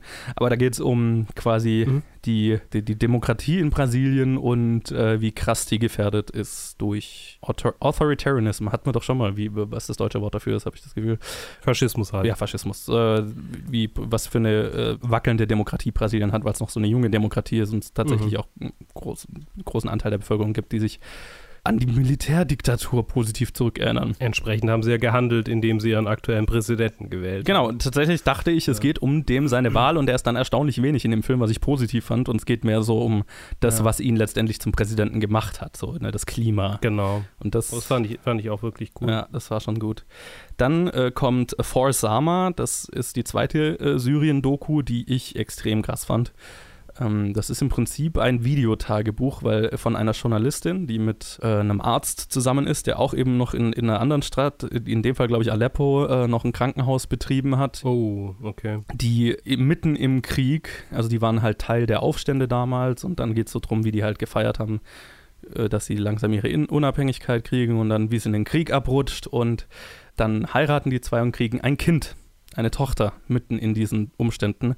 Und das ist quasi ein Videotagebuch der Mutter, die ihrer Tochter erklären will, warum sie das tun und warum sie noch da sind und warum sie in einem Kriegsgebiet geboren wurde. Heftig. Äh, krasser Scheiß. Also wirklich, äh, das ist eine irre Doku. Die mhm. kommt auch hierzulande noch ins Kino, glaube ich. Irgendwann demnächst. Okay. Das ist schon. Klingt nach, aber nach Arthouse-Kino. Ja, ja, klar. Also Dokus sowieso, die laufen in den kleineren, aber das ist schon eine, die, die sollte man sich geben, weil das ist schon, äh, das ist heavy shit.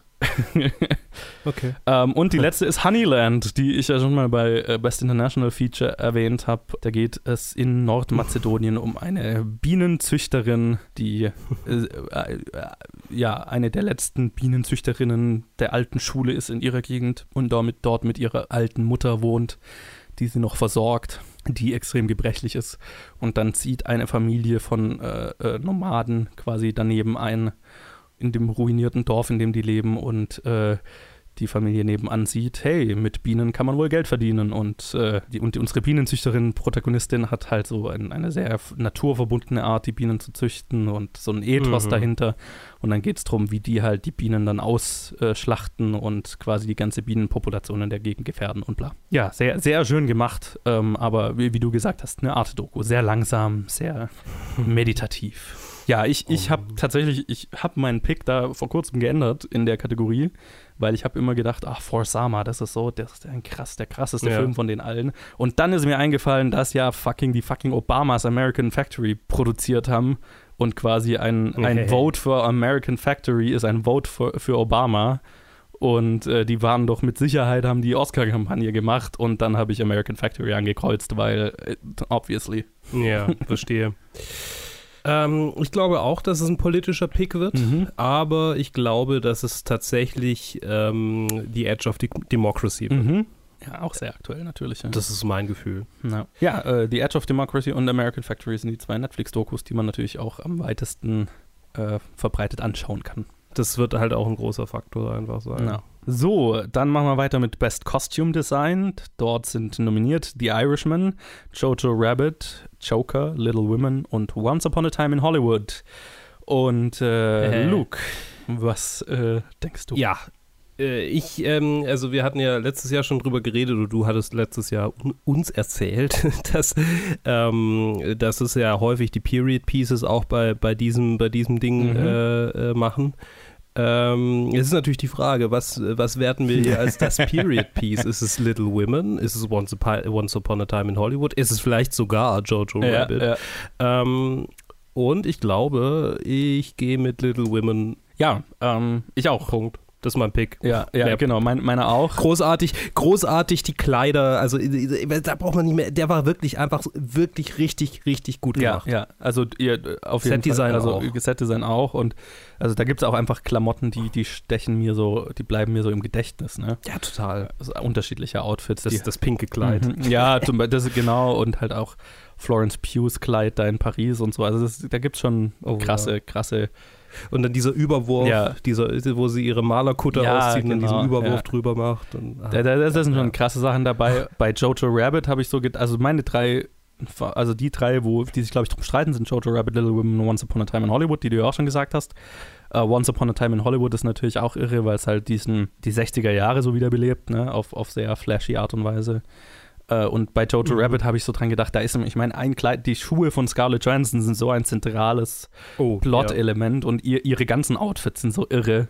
ja. Mhm. Aber ja, Auch die Farben, also das ist tatsächlich auch so, beim, beim Set-Design war das auch was, wo ich überlegt habe, also jetzt auch bei Cinematography ist er leider nicht nominiert, aber also er wirklich, der, der, du hast mir ja aus einem Interview geschickt mit, mit ähm, Taika Waititi und ähm, dem, der Steven- den. Gestapo-Mann spielt, Ja. Steven Merchant, genau.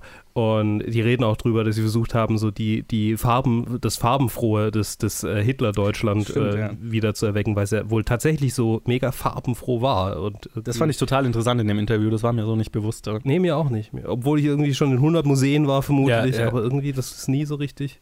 Man sieht das immer so in schwarz-weiß vor sich oder in braun, Ja, genau, vor allem in ja. braun. Ne? Man sieht so die Filme, die alles so Ja. ja.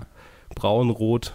Ja, total. Das ist so irgendwie, Ja, ja. was man davon in Erinnerung hat. Deswegen, also, ja, aber am Ende Little Women hat halt einfach so viel Costume-Design auch einfach, ne? So, Ja. und, und so aufwendig und also wirklich auch gut. Deswegen ich mich. Ich glaube auch, dass die Emma Watson-Szene mit dem Stoff, dass es eigentlich so ein bisschen äh, Meta-Commentary war. So, mein Gott, wie viel Geld wir in Kleider gesteckt haben. total. Stimmt, habe ich noch gar nicht dran gedacht. Ich, Bring den Stoff zurück. ja, Alter. ja, ja, genau.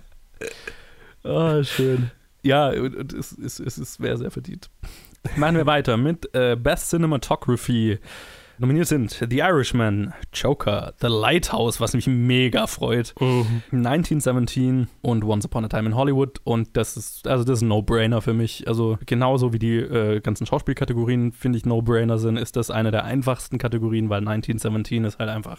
Das Ja. ist der, der, der flashigste von allen. Das ist der, der dadurch vermarktet wird, wie er gedreht wurde. Und es ist natürlich auch einfach wahnsinnig gut gemacht. Und es ist Roger Deakins, der ja lange Zeit immer leer ausging, bis er dann für Blade Runner 2049 gewonnen hat. Und ich glaube, der wird hier einfach seinen nächsten gleich abräumen. Also ich habe ja Lighthouse immer noch nicht gesehen, weil ich ein Arschloch bin. Aber es geht mir auch nicht nur ums Gewinnen hier. Ja. Ich will ja auch äh, so ein bisschen Sympathien für bestimmte äh, Dinge äh, äußern. Und Ja. Ein, ein weirder Genrefilm, der auch in was, was, was 4 zu 3 gedreht Nahezu, war. also das, dieses Äh. Academy-Format. Ich weiß nicht mehr genau, was die genauen Seitenverhältnisse sind, aber ja. Aber also komm. Äh, ja, Ja. komm, scheiß drauf. Okay, Lighthouse. geil. Ich würde mich so freuen. Light it up. So, dann machen wir weiter mit äh, Best Animated Feature Film. Und das ist auch dieses Jahr eine mega interessante Kategorie. Wir haben Mhm. How to Train Your Dragon, The Hidden World, I Lost My Body, Klaus, Missing Link und Toy Story 4. Und ich finde es mega interessant in einem in einer Kategorie, die, die traditionell die Disney-Kategorie ist, ne? Ähm, wurde Ja. der wurde, ist ein Disney-Film drin mit Toy Story 4 und mit Frozen 2 wurde einfach der, der große Disney-Film ignoriert.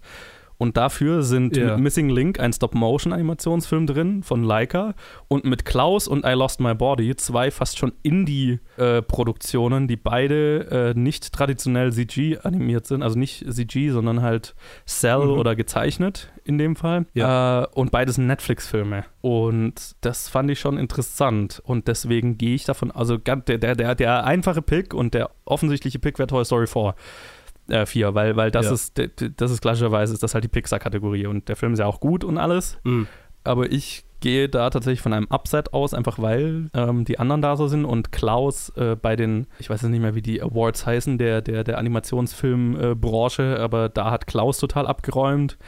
Ein Golden Globe hat Mhm. Missing Link bekommen, also ja. Ich, ich gehe jetzt, ich gebe es mal Klaus. Persönlich würde ich es fast lieber I Lost, My, I Lost My Body geben, weil der so wahnsinnig schön animiert ist und noch so handgefertigt und alles. Aber ja. Ja, ich äh, ähm, glaube auch, dass Klaus äh, sehr gute Chancen hat, weil ich ähm, auf äh, Twitter äh, der äh, Animation Community, also vielen Leuten aus der Animation Community folge. Und da wurde er hart abgefeiert und irgendwie deshalb habe ich das Gefühl, dass es Klaus wird. Ja. Ich habe außer Toy Story 4 keinen einzigen von denen gesehen. Nicht mal Klaus, nicht mal I Lost My Body, obwohl sie auf Netflix sind. Aber es ist gerade, ich habe gerade einfach irgendwie so ein Overload an Sachen, die ich angucken will oder soll. Und das bringt mich dann dazu, eigentlich gar nichts davon anzugucken. Ja, das kenne ich. Und deshalb, äh, keine Ahnung, deshalb gucke ich gerade eigentlich nur Critical Role und, und äh, schreibe nebenher. Oh ja. Ist auch schön. Ja, ich meine, äh, äh, I Lost My Body kann ich sehr empfehlen. Klaus fand ich okay. Ist halt wahnsinnig geil animiert. Also, die Animation ist natürlich irre, storymäßig. Und, Ja, ja. und darum geht es Ja. auch. Also ja, ich meine, ich verstehe. Ja, ist, ist klar, geht, es geht um das Gesamtding. I Lost My Body sieht auch richtig Ja. cool aus und den will ich mir auch unbedingt angucken, aber ja. äh, Ja, ja. Ich glaube, Animation Quality ist halt auch so mega ja, offensichtlich. ja, ja, genau. Ja. So, jetzt machen wir weiter mit den vier Schauspielkategorien, bevor wir dann zu Director und Picture kommen. Und lustigerweise dieses Jahr Ja. finde ich, dass die vier Schauspielkategorien halt einfach absolute No-Brainer sind, die schon seit Wochen entschieden sind.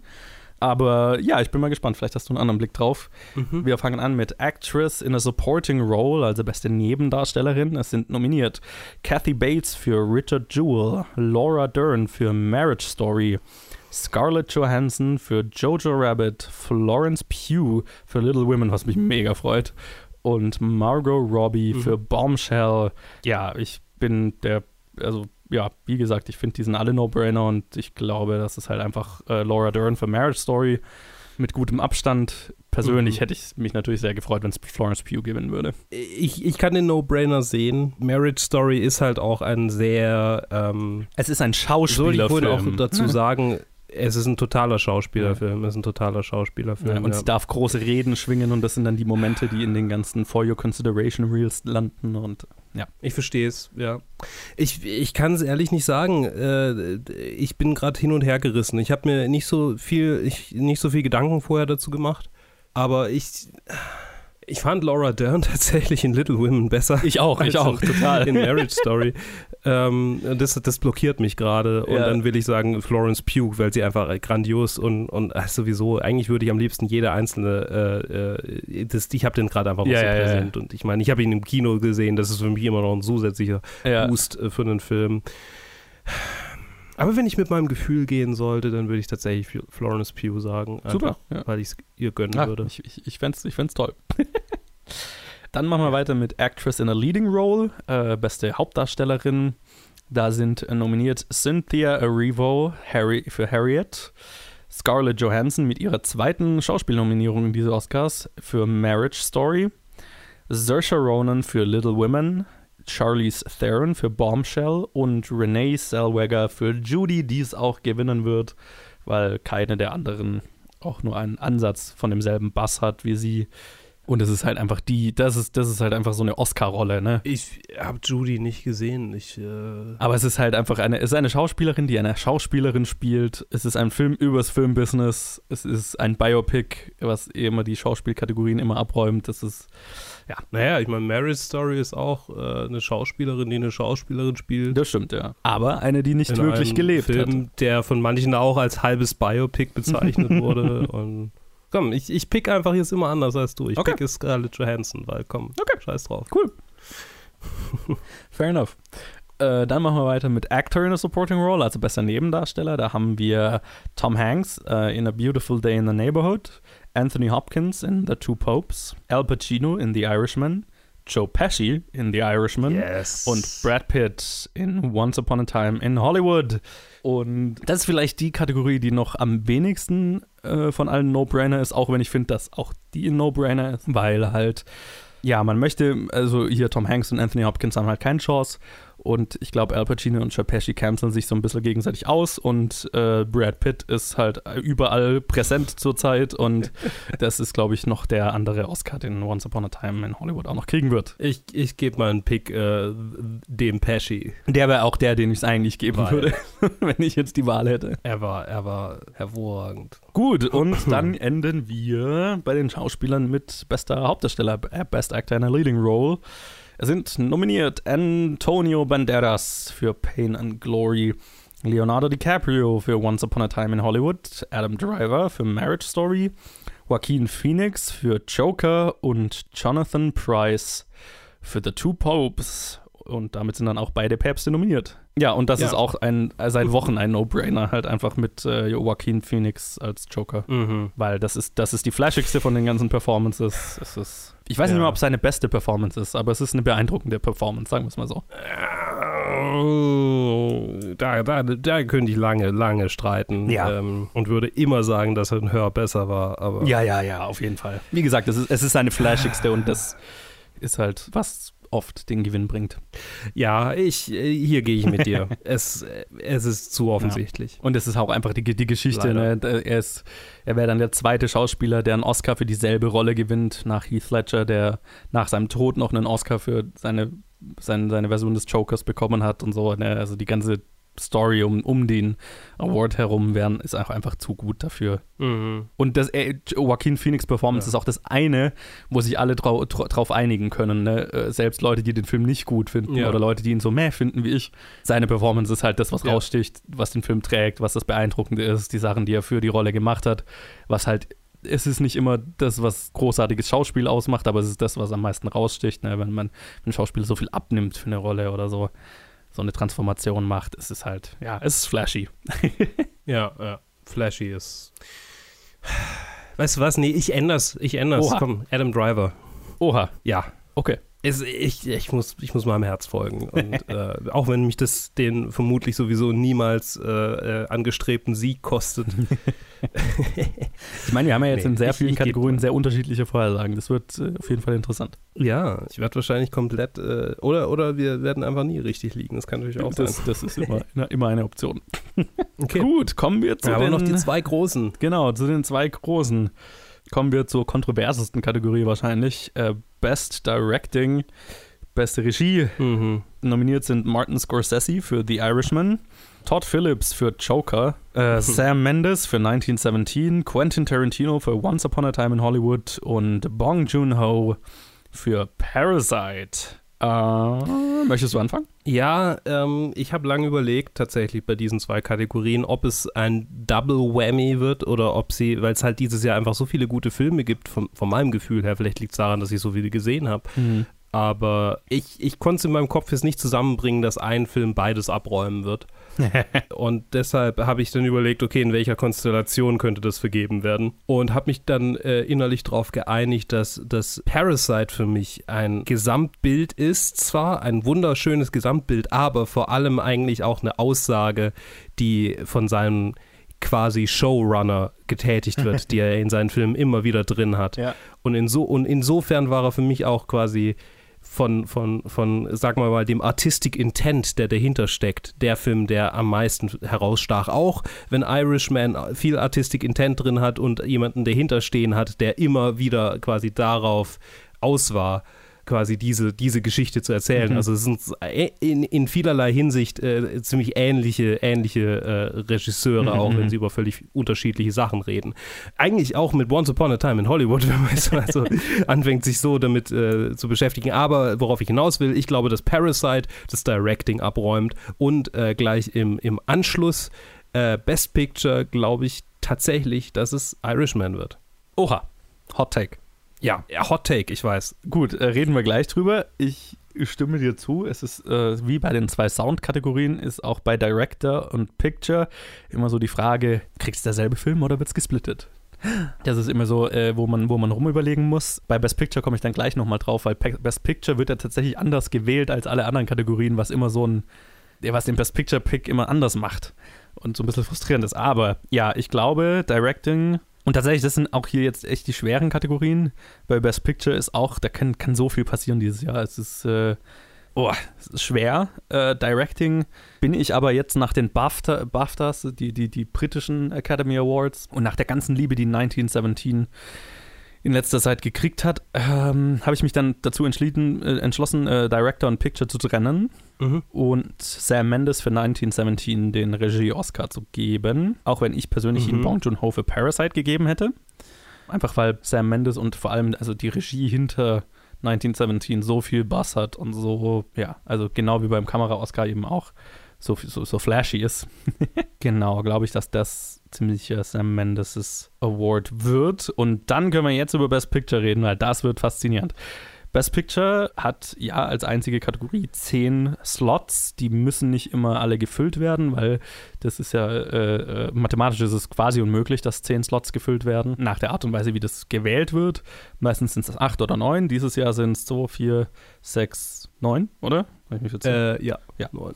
Genau, meistens sind es neun. Und es sind nominiert Ford v Ferrari, The Irishman, Jojo Rabbit, Joker, Little Women, Marriage Story 1917, Once Upon a Time in Hollywood und Parasite. So, und warum ich vorhin gesagt habe, äh, nein, äh, ähm, äh, Best Picture wird anders gewählt als die anderen. Also bei den anderen ist es so, bei allen Kategorien ist es so, der äh, geneigte Oscar-Wähler äh, äh, gibt einen quasi zu jeder Kategorie eine, eine Stimme ab, kreuzt halt denjenigen an, den er wählen will, und derjenige mit den meisten Stimmen gewinnt. Ganz mhm. einfach. So, bei Best Picture läuft es nach dem Preferential Ballot System. Das heißt. Oh, ich erinnere mich. Ja, okay, okay, okay. Ich, ich erkläre es immer nochmal, weil vielleicht hat es der eine oder andere vergessen, aber ich finde es auch, ja. auch faszinierend, weil das erklärt dann zum Beispiel, wie letztes Jahr Green Book gewinnen konnte. Das sage ich gleich. Das funktioniert so, dass äh, jeder Oscar-Wähler äh, quasi ein Ranking seiner, Kandida seiner äh, Filme abgibt. Also der rankt diese neun Nominierten der Reihe nach, also wen er am besten findet, zweitbesten, drittbesten, viertbesten, fünftbesten, sechsten und so weiter, bis Platz 9. So, und dann wird es so ausgezählt, dass äh, zuerst quasi diese ganzen äh, Wahlzettel äh, danach sortiert werden nach, dem, nach den Nummer 1 Picks. Ne? Also äh, dann hat halt, ja. Äh, hat, hat, haben alle Nummer 1 Picks haben dann irgendwie, haben dann ein paar, haben, haben Stapel und dann wird geschaut, äh, da gibt es dann diese magische äh, Grenze, die dann der Film erreichen muss. Ich weiß nicht mehr, was genau die, die, die, die Zahl ist, weil das ändert sich ja auch immer nach der Anzahl der Mitglieder in der Academy. Aber es gibt eine bestimmte Anzahl. Und jeder Film, der diese, jeder Film, der diese Anzahl nicht erreicht an Stimmen, da wird dann geschaut auf diesen Wahlzetteln, was ist denn der Platz 2?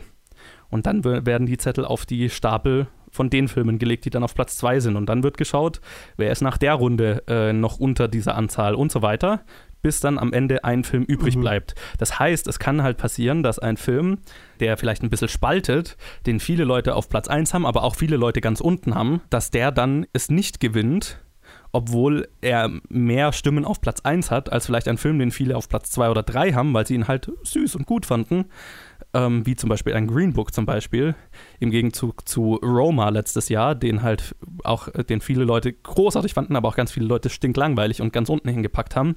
Und dann das, die Safe Choice, die Safe Bet, die, die ganz viele Leute eher so, ja, nett und mittelmäßig finden, dass die dann oft gewinnen ja. kann, weil die halt auf ganz viele Platz zwei oder drei Stimmen hat. Ich hoffe, das war jetzt halbwegs anschaulich erklärt. Ich verstehe vollkommen, was du meinst. Ja, ich verstehe, wie es funktioniert. So. Ich habe es zwar letztes Jahr, glaube ich, verstanden, aber ich habe es einfach wieder vergessen. Genau, ja, okay, man muss dann, muss ich, dann muss ich revidieren. Ja. Dann muss ich revidieren. Dann, dann, dann glaube ich nicht an Irishman. Ne. Genau, und jetzt, genau, und jetzt geht es nämlich so los, äh, hier dieses Jahr, weil dann fängt jetzt hier das, das Gespinne an. Weil ähm, dann muss man jetzt überlegen, welche Filme kommen wie gut an und ich, es, selbst mit diesem Hintergrund ist es dieses Jahr, finde ich, voll die Shitshow, weil halt einfach ganz viele Filme, äh, also es kann halt, also ich glaube, das ist halt, was zum Beispiel verhindert, dass sowas wie Joker gewinnen kann, weil es halt auch ganz viele Leute gibt, die den Film halt kacke Ja. finden. Und was ich gut finde, weil ich der, ein Best Picture Win für Joker finde ich halt irgendwie lächerlich. Aber was dann sowas wie für mich jetzt Ford wie Ferrari zum Beispiel plötzlich eine Chance gibt, der sonst, finde ich, keine hätte. Oder aber Ja. auch sowas wie Jojo Rabbit. Andererseits, Jojo Rabbit könnte es wieder Leute geben, die halt damit Anstoß Ja, nehmen, dass es halt finden. Nazi, dass man sich, äh, dass es eine Comedy ist mit Nazis und dass der dann ganz unten landet. Und dann habe ich halt so hin und her überlegt und es gibt zwei Filme, die den meisten Hype um sich haben und wo ich am wenigsten negative Stimmen zu kenne. Und Das sind 1917 und Parasite. Und ich glaube, dass es sich zwischen den beiden entscheidet. Und jetzt ist halt die Frage, ja, für welchen entscheidet man sich? Und ich bin dann dazu gekommen, äh, ich bin dann dazu, äh, da habe mich dann drauf eingelassen. Also ich finde, der Safe Bet wäre 1917, weil selbst wenn man den Film jetzt, äh, also ich, ich fand den Film ja auch sehr, sehr gut, aber emotional gepackt hat er mich, also mich nicht, aber der würde dann trotzdem halt irgendwie auf Platz 2, 3 oder 4 oder so landen bei mir jetzt. Und ich finde, also der, der, der hat deswegen ganz gute Chancen.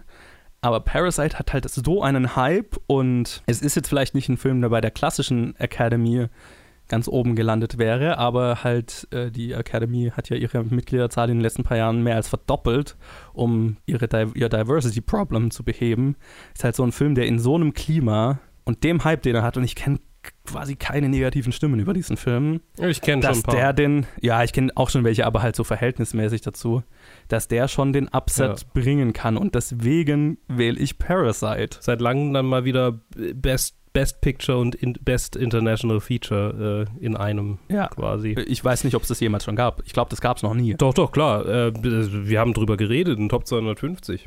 Ach ja? Ist das Leben nicht schön? Nee, äh, äh, das Leben ist schön. Ach Also hier so. der, der italienische Holocaust-Film. Life is Beautiful, so hieß er. Ja. Ich gucke nochmal nach, aber ich bin mir ziemlich sicher, dass ich. Aber ich bin mir dann ziemlich, ja, ich bin mir dann ziemlich sicher, dass das wahrscheinlich der einzige ist, der das jemals geschafft hat. Ups, nee, äh, sorry. Es war. Ja, nee. Es war, er war nominiert, sorry, sorry, nee, es stimmt nicht. Okay. Es stimmt nicht, es stimmt nicht.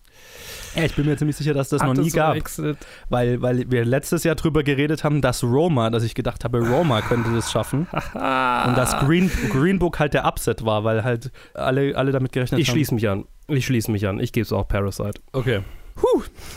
ja, aber ich, ich könnte mir halt auch einfach so vorstellen, dass es halt einfach so, eine, so einen völligen Upset gibt, wie eben gerade, dass so ein Jojo Rabbit halt kommt oder ein Once Upon a Time in Mhm. Hollywood oder ein Ford wie Ferrari, die da halt einfach niemand Mhm. so kommen sieht. Einfach, ja, wegen diesem Wahlsystem. Aber ist, also ja, das, das ist tatsächlich für mich der spannendste Award der ganzen Nacht.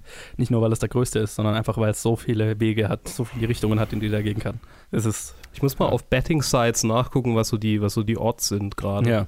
Das, das, das wäre eigentlich interessant für nächstes Jahr. Also eine Seite, die ich dafür empfehlen kann, ist äh, Gold Derby Ja. heißt die. Das ist so quasi die, Okay. die Seite, die sich mit, mit sowas beschäftigt, mit Orts und so weiter. Und da gibt es dann Experten, die ihre Meinungen abgeben und da ändern sich quasi stündlich die Chancen. Und, und ich weiß, der, der, der, der konventionelle Pick momentan ist 1917. Deswegen, ich gehe da so ein bisschen gegen den Okay. Strich mit, mit Parasite. Ja, aber ich glaube dran. Puh. Okay. So, Wow. Anderthalb Stunden später und ich finde, wir haben uns trotzdem ganz gut beeilt. Ja. Das sind unsere Tipps. Das sind unsere Tipps für die Oscars 2020. Äh, lasst uns wissen, äh, wie ihr es, äh, was, was eure Picks sind. Man kann sich äh, auf der, auf der Oscars äh, Website, kann man sich einfach so ein Ballot, äh, so, so, ein- so einen Bogen runterladen, ankreuzen. Ja, wenn ihr uns die schickt, sage ich, wer wie gut abgeschnitten hat in unserem Special dann danach. Hey. Und ja, ich bin gespannt. Ich werde es mir natürlich wieder live anschauen und bin jetzt ziemlich im Eimer. Wir hören uns Ja. dann wieder äh, ja, zu den Reviews die Woche oder dann eben nach den Oscars. Genau. Danke, Luke, fürs dabei sein. Ich kann nicht mehr reden. Gerne. Vielen Dank. Bis ja. dann. Bis dann. Tschüss.